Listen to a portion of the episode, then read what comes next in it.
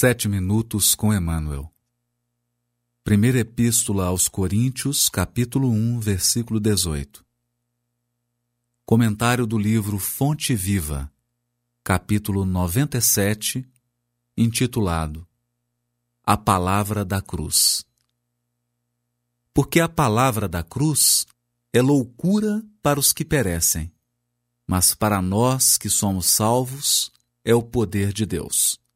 1 Coríntios, capítulo 1, versículo 18. Comenta o benfeitor.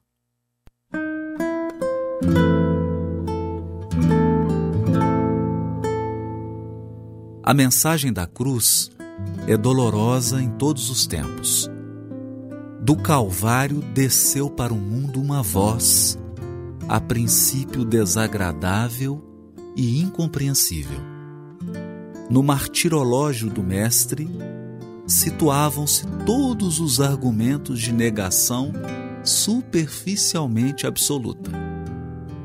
O abandono completo dos mais amados, a sede angustiosa, capitulação irremediável, perdão espontâneo que expressava humilhação plena, sarcasmo e ridículo entre ladrões, derrota sem defensiva, morte infamante.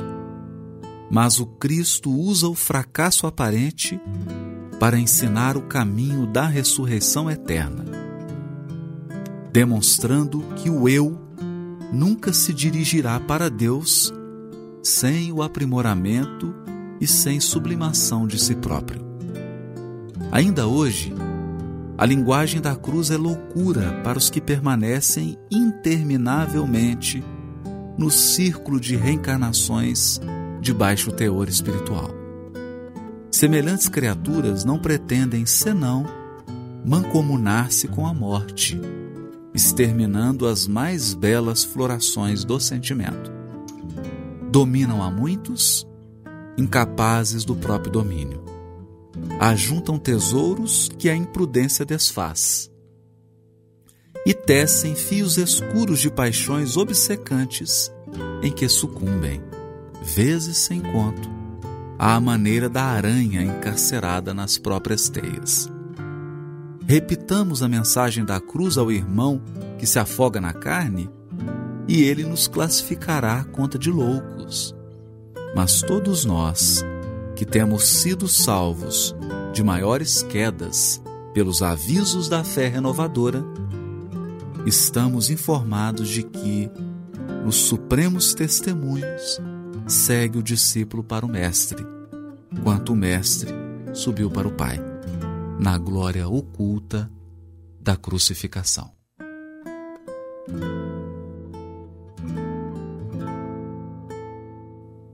Nessa mensagem, o benfeitor Emmanuel penetra em profunda simbologia do Novo Testamento ligada à crucificação de Jesus.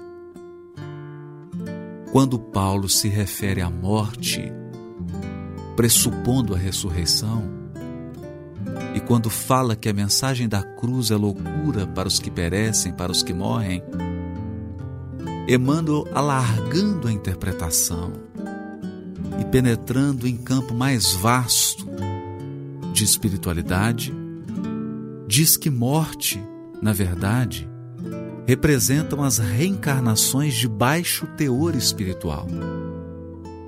E compara aqueles irmãos que se encontram nesse círculo vicioso de reencarnações a irmãos que se afogam na carne. Para eles, é difícil enxergar benefício nas situações aparentes de derrota.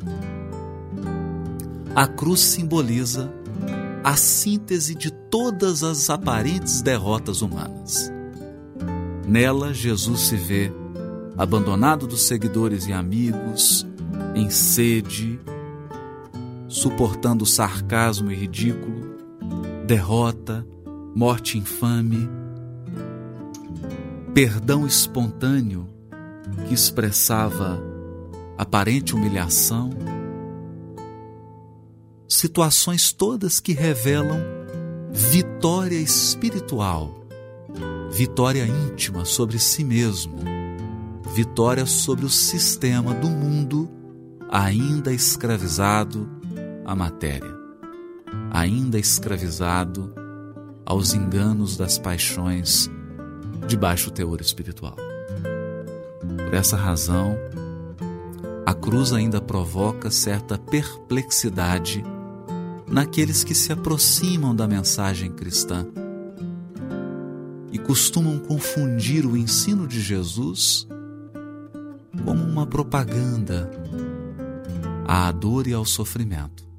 Mas, na verdade, a cruz simboliza a mais profunda renovação que pode experimentar a alma, capaz de libertá-la do círculo vicioso de reencarnações, de paixões que tampam a sua visão espiritual, preparando-a para novos patamares de crescimento e para uma felicidade sem mancha, uma felicidade sem modulações incapaz de ser experimentado nos círculos da carne.